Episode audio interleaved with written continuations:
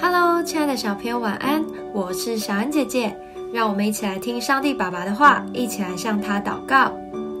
出埃及记八章一到二节，耶和华吩咐摩西说：“你进去见法老，对他说：耶和华这样说：容我的百姓去，好侍奉我。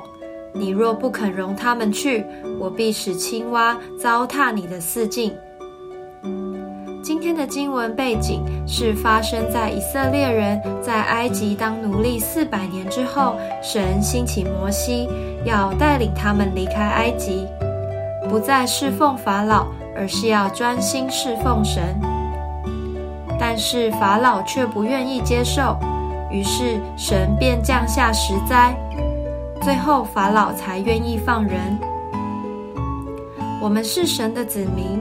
享受了神所给予的一切恩典，同样也要侍奉神来回应他的爱。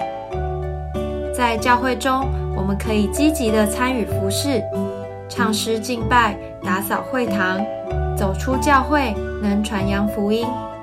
在生活中有好行为来荣耀神，这些都是侍奉神的方法。只要努力献上，神都会喜悦的。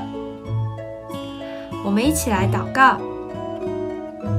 亲爱的主，让我单单属于你，不做你不喜悦的事，不去你不喜悦的场所，让我在教会中，在生活中能够侍奉你。